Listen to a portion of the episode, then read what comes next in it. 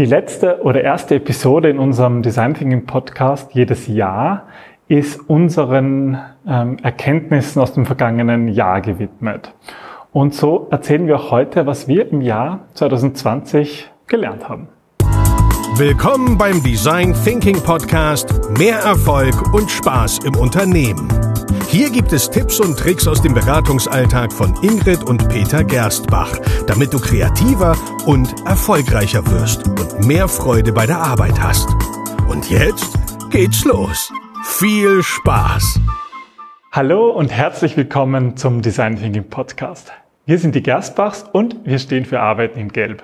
Das ist das Motto dieser aktuellen Staffel in unserem Design Thinking Podcast. Ja, und diesmal sind wir bei unserem Rückblick vor das Jahr 2020. Hallo Ingrid. Hallo Peter. Hallo liebe Hörer und liebe Seher.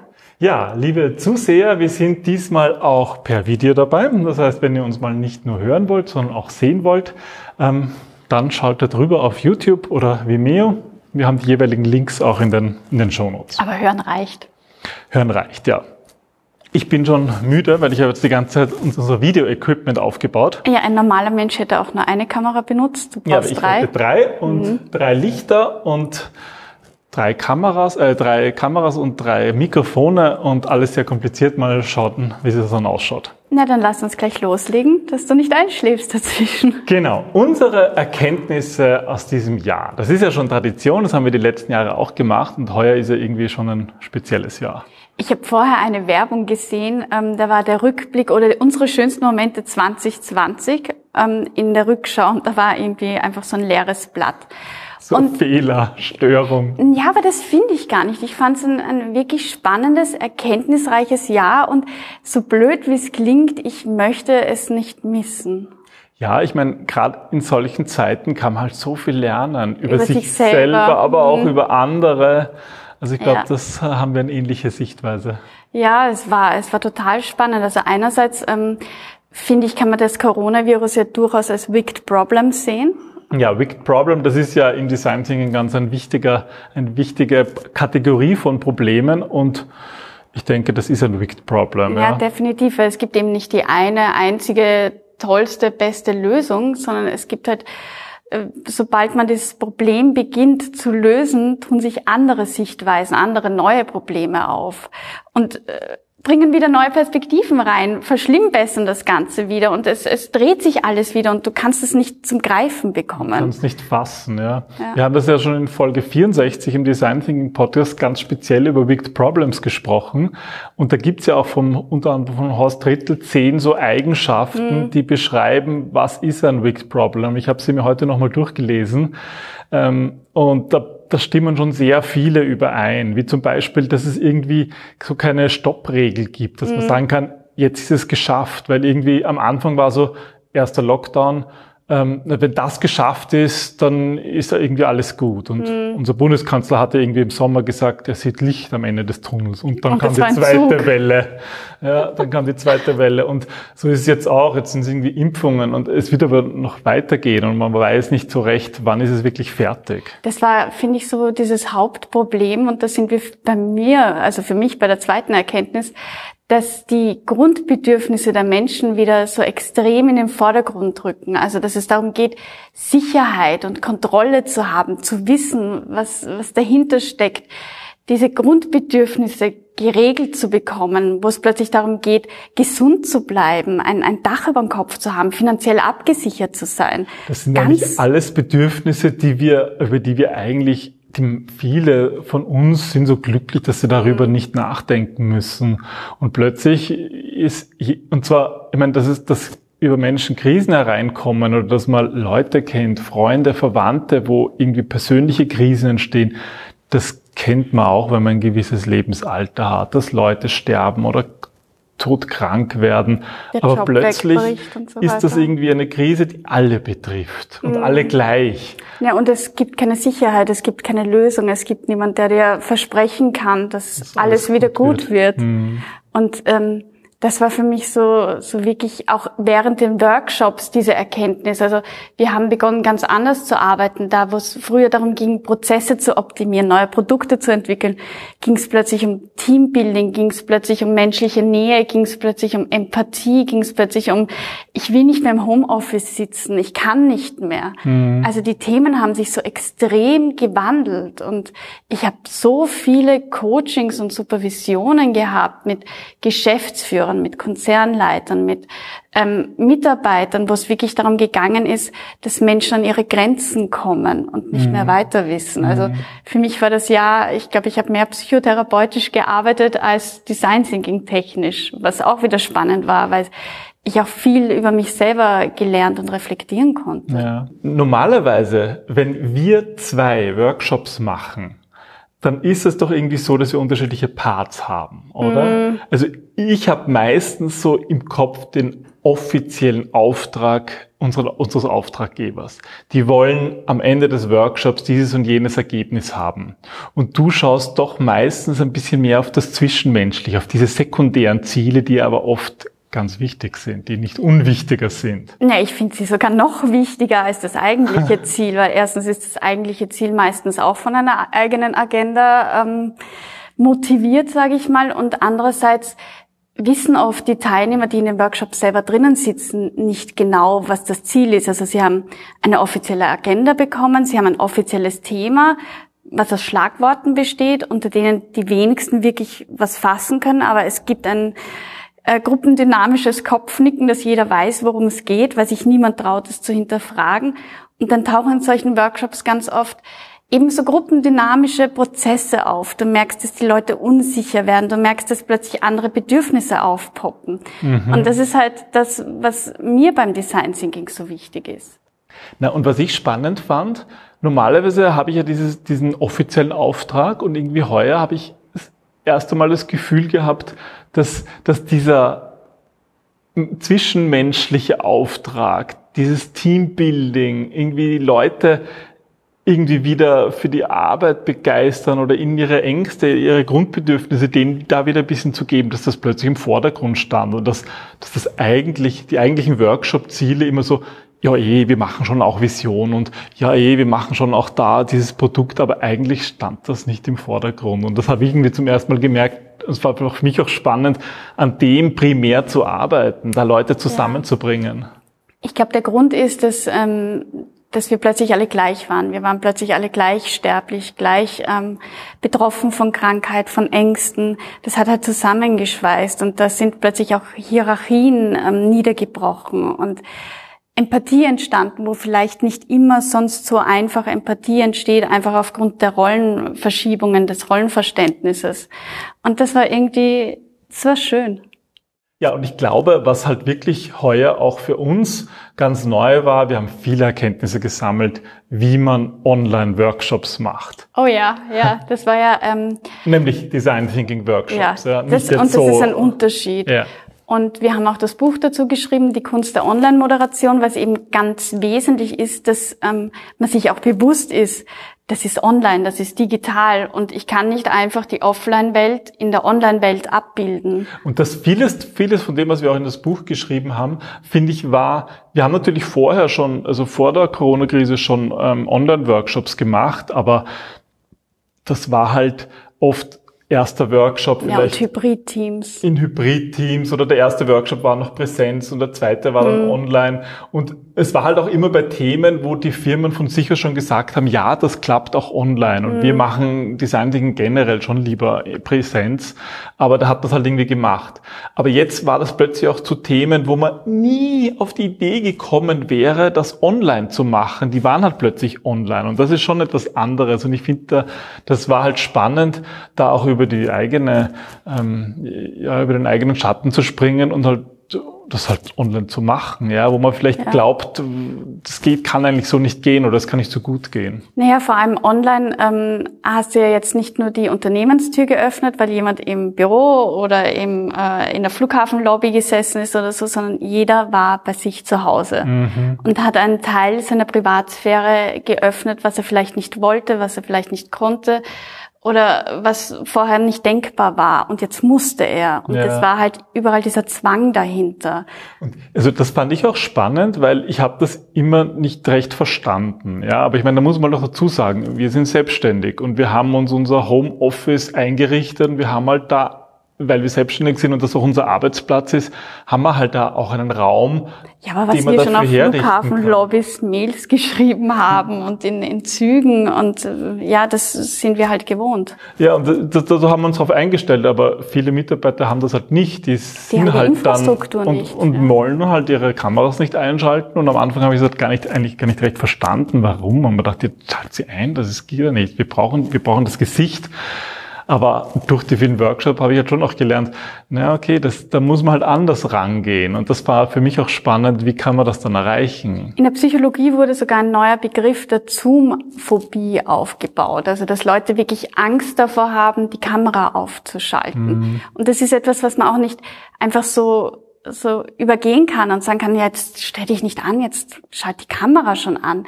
Weil das macht was mit uns, Leute in unsere privateste, intimste Zone hineinzulassen. Ja, und das ist halt das eigene Heim schon sehr. Da lässt man normalerweise nur Freunde rein. Wenn überhaupt, ja. Auch damit zusammenhängt, eine weitere Erkenntnis, die wir hatten, und zwar eine, wo wir uns, wo wir vielleicht nach wie vor nicht so ganz ähm, der Nein, gleichen Meinung sind. Nein, ganz sicher nicht der gleichen Meinung. Und da geht es um das Thema Empathie. Dein Thema im Design Thinking ist ja ganz stark die Empathie.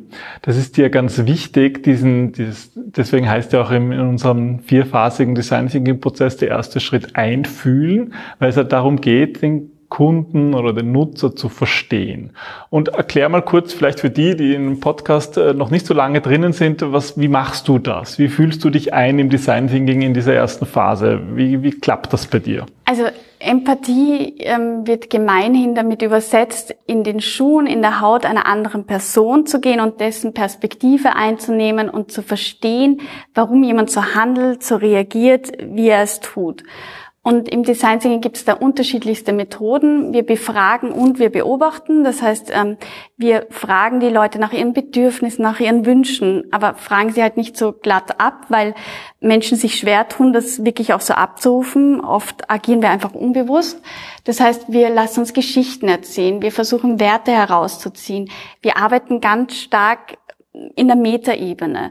Und durch die Befragung, also durch die Befragung lassen wir uns erzählen und durch die Beobachtung ergänzen wir das Gehörene mit, das Gehörte mit dem Gesehenen und stimmen das ab.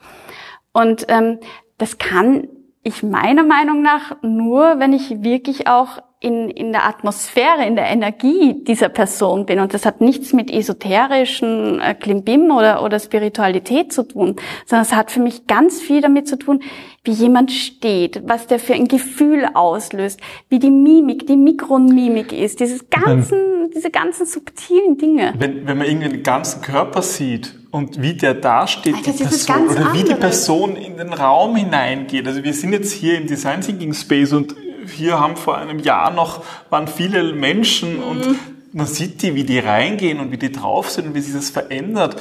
Und das ist halt, das ist halt außerhalb dieser Filmkamera, dieses Kästchens, ist das alles weg. Ja? Also zum Beispiel Milton Erickson, ähm, der ähm, ja ganz viel zur NLP beigetragen hat, der ähm, war ein Neuropsychologe und der hat die Leute immer wieder hineingehen lassen, weil er gesagt hat, aufgrund dessen, wie jemand auftritt, weiß er schon, was dessen Problem ist und wo die Lösung liegt. Allein mit welcher Sicherheit, mit welchem Gang, mit welchen Schritten, wie die Bewegungen, wie die Drehungen sind. Und er hat die Menschen, seine Patienten teilweise immer wieder eintreten lassen und konnte dann ziemlich zielgerichtet sagen, was das eigentliche Problem ist. Ja. Und das sind halt Dinge, die kannst du online, es tut mir leid, nicht übertragen. Ich habe immer versucht, das irgendwie zu ähm, ja, herauszufinden, woran es liegt und da technisch zu unterstützen. Und ich glaube, ich habe irgendwie erst zehn Prozent dieser, dieser, dieses Potenzial, was vielleicht technisch irgendwie noch möglich ist, erreicht. Und da reden wir jetzt nicht von, schaut die Kamera ein, davon gehe ich mal sowieso aus. Aber was ich zum Beispiel versucht habe, und dazu muss ich unbedingt mal ein Video machen, wir arbeiten, ähm, machen ja viele Videos mittlerweile und ähm, haben auch immer mit Telepromptern gearbeitet, wo du halt dann ablesen kannst durch so ein halb durchlässigen Spiegel. Und ich habe mir gedacht, ein Problem ist doch, dass die, man die Leute nicht, dass die nicht in die Augen schauen. Weil entweder schaust du in die Kamera von deinem Computer oder in die Webcam ähm, oder du schaust die Leute an. Die meisten Leute schauen halt auf den Bildschirm, damit sie halt die Leute sehen, was dann immer dazu führt, dass keiner dir in die Augen schaut, weil dazu müssten sie in die Kamera schauen. Naja, da kam jetzt meine Idee, dass wir das mit einem Teleprompter das einblenden und man wirklich auch in die Kamera sieht und gleichzeitig auch Personen sieht. Und wir haben das ausprobiert und es ist technisch halt irrsinnig aufwendig und macht es einen Unterschied? Nein. Ein bisschen einen. Nein. Sag's ein bisschen. Also man sieht die Leute größer. Aber ähm, erstens, finde ich, hängt es oft von der Internetverbindung ab, so leid es mir tut. Ja, wenn das pixelig, pixelig ist, ist, dann ist es pixelig und dann hilft es mir nicht, wenn ich nicht sehe, ob der die einen Mundwinkel verzieht oder nicht. Aber ähm, ich weiß, du hast es sehr ja, ich, bemüht. Ich werde meine, meine Versuche noch in einem Video teuer, zusammenfassen, ja. weil ähm, ich fand es irgendwie spannend. Aber es ist halt, ich bin halt draufgekommen. Nein, und es ist nur ein kleiner Teil, der davon abhängt, ob man jetzt Leute in die Augen schauen. Es ist dann eben, wie sie reinkommen und, und halt auch, was sie machen, wenn sie die Kamera abschalten. Ich Der meine, Augenkontakt stellt Verbindung her. Ja? Also wenn du jemanden in die Augen siehst und, und dann fühlt er sich gesehen. Aber das heißt ja nicht unbedingt, dass du ihn auch spürst, dass du ihn auch fühlst, dass du auch verstehst, dass du mhm. auch siehst, was der sieht, dass du eben diese, diese, diesen Glanz in den Augen siehst, wenn du merkst, jetzt habe ich ihn, genau da, das ja. ist das Bedürfnis, da muss ich rein. Und das sind diese Dinge, die, die musst du erleben, die musst du spüren und das ist Arbeiten in Gelb, das ist Empathie pur. Ja. Dieses Spüren und da, da, da passiert so viel in einer Minisekunde und das kann ich, also ich beglückwünsche dich, wenn du es online kannst, wirklich, ich weiß, du, du bist online großartiger Trainer und du kannst das viel, viel besser als ich. Ich kann es nicht. Mhm. Ich, ich kann es nicht. Also wenn wir uns wünschen können, was wir im Jahr 2021 erleben werden, dann würde ich mir wünschen, dass wir ähm, wieder, wieder Workshops haben, dass wir wieder ja, hier ein volles Haus haben. Ja, das meine ich ja, dass ja. wir hier in unserem Design Thinking Space wieder arbeiten können. Darauf freue ich mich wirklich schon. Ich mich auch, ja. Einfach mit vielen Leuten, vielleicht im Herbst oder im Sommer, vielleicht geht's da schon mit vielen Leuten hier einfach wieder Design Thinking machen. Also ich bin für sein. vier bis sieben Personen, wie immer, bei den Projekten, viele Leute. Und das reicht schon, ja. Ohne Maske und mit, mit diesen schönen Momenten, die mir extrem fehlen. Also es war ein erkenntnisreiches Jahr, aber es war auch ein sehr herausforderndes Jahr. Absolut. Ich glaube für jeden von uns und für uns auch. Aber ich finde, man kann halt immer was lernen. Das hast du, glaube ich, ganz am, zu Beginn gesagt. Du willst es eigentlich gar nicht missen. Nein, es ist total viel Erkenntnis, Selbsterkenntnis. Also ich habe auch gelernt, wo mein eigentlicher Sinn liegt und wohin ich ähm, meinen Fokus wieder richten will und dass ich für mich persönlich ein bisschen vom Weg abgekommen bin und wieder mhm. mehr auf Empathie, auf Fragen, auf Beobachten den Fokus legen möchte oder auch muss, weil es einfach mein Herzensthema ist. Und da werde ich mich hinwenden. 2021. Ah, wenn du das erzählst, fällt mir ein, dass meine persönliches Highlight irgendwie auch ist, dass ich, dass ich das ganze Jahr irgendwie entschleunigt erlebt habe. Was meinst du damit? Naja, irgendwie es ist halt so vieles langsam abgelaufen. Mhm. Natürlich während den Lockdowns, aber auch generell. Es war nicht so ein Druck hinter allem, weil eh so viel gar nicht geht. Hast du ein Beispiel? Na, ich habe zum Beispiel selber für mich ähm, ähm, viel mehr gelesen. Okay. Und zwar nicht so irgendwie auf, auf Instagram oder Twitter oder so swipe, swipe, swipe, so schnell, schnell irgendwo rein oder einen Artikel mal die ersten paar Zeilen lesen, sondern ich habe wirklich Zeit genommen, diese Artikel zu lesen. Und zwar mhm. ganz. Und ich habe ein Buch gelesen, was ich schon lange nicht mehr in die Hand genommen habe. Oder was ich total gern habe, ist, wenn ich so, wenn ich so Fachartikel lese, mhm. dass ich dann irgendwie vom Hundertsten ins Tausende komme. Also wenn zum Beispiel irgendein Begriff vorkommt, wo ich nicht so ganz genau weiß, wie ich den einordnen soll, dann gehe ich auf Wikipedia und lese dann einen Wikipedia-Artikel und da ist alles verlinkt und dann klicke ich auf einen Link und lese dort weiter und komme wieder zurück zum Artikel und da, da bin ich teilweise in Themen, in neue Themen so ganz tief eingetaucht, was ich schon so lange nicht mehr gemacht habe. Und es hat irgendwie gut getan. Ja. Warum, warum glaubst du, war das jetzt? Hm. Na, irgendwie, weil, weil ich glaube, ja, irgendwo mehr Zeit da war mhm. und auch halt einfach so viel teilweise so viel Zeit da war, dass, dass, dass ich mir da, dass ich das mal wieder gemacht habe, so, weil ich ja eh Zeit hatte, weil irgendwie gerade in einer Woche sehr wenig los war. Und normalerweise hätte ich mir nicht die Zeit genommen. Ja. Diesmal mhm. ist es eher so passiert und jetzt nehme ich sie mir wieder bewusster, weil, ja, weil mir das irgendwie gut tut. Das ist doch schön. Ja. Das ist noch was Positives. Absolut. Ja, wir sind gespannt, was eure positiven Erkenntnisse aus dem Jahr 2020 sind. Schreibt sie uns gerne per Mail, per Postkarte. Oder unter die Kommentare auf YouTube oder auf LinkedIn, wo wir die Videos auch immer posten. Wir freuen uns wirklich zu hören, was eure Erkenntnisse sind. Und ja, wir freuen uns natürlich auch, wie es nächstes Jahr weitergeht, auch mit diesem Podcast. Ähm, wir planen, eine neue Staffel zu starten, die wahrscheinlich auch thematisch einen, ja, einen leichten, einen neuen Schwerpunkt haben wird, aber das ist noch nicht Das fertig. sind wir noch beim Ausschnapsen. Das sind wir noch beim Ausschnapsen. Aber deswegen freuen wir uns hier auch über Kommentare und Hinweise, was euch gefällt, was ihr euch, ähm, was ihr euch noch wünscht an Themen ähm, weil wir das immer gerne aufgreifen. Es sind jetzt doch schon sehr, sehr viele Folgen, aber wir haben die Lust noch nicht verloren, oder? Nein, und ich glaube, es gibt noch viel zu erzählen. Viele von euren Fragen sind extrem spannend für uns auch und wir lernen gerne weiter. Also schreibt uns einfach. Aber das Wichtigste ist, dass wir euch jetzt wünschen, viel Gesundheit, viel Glück, viel Lachen, viel Freude. Viel Muße. Viel Mut. Im Jahr 2021. Wir sehen uns hoffentlich bald persönlich oder wieder per Video oder ihr schreibt uns. Auf jeden Fall freuen wir uns über den Kontakt zu euch, mit euch. Und den Podcast gibt es als Audio auch hauptsächlich weiterhin. Ja, hoffe ich. Dann bis, bis bald. Mal. Tschüss.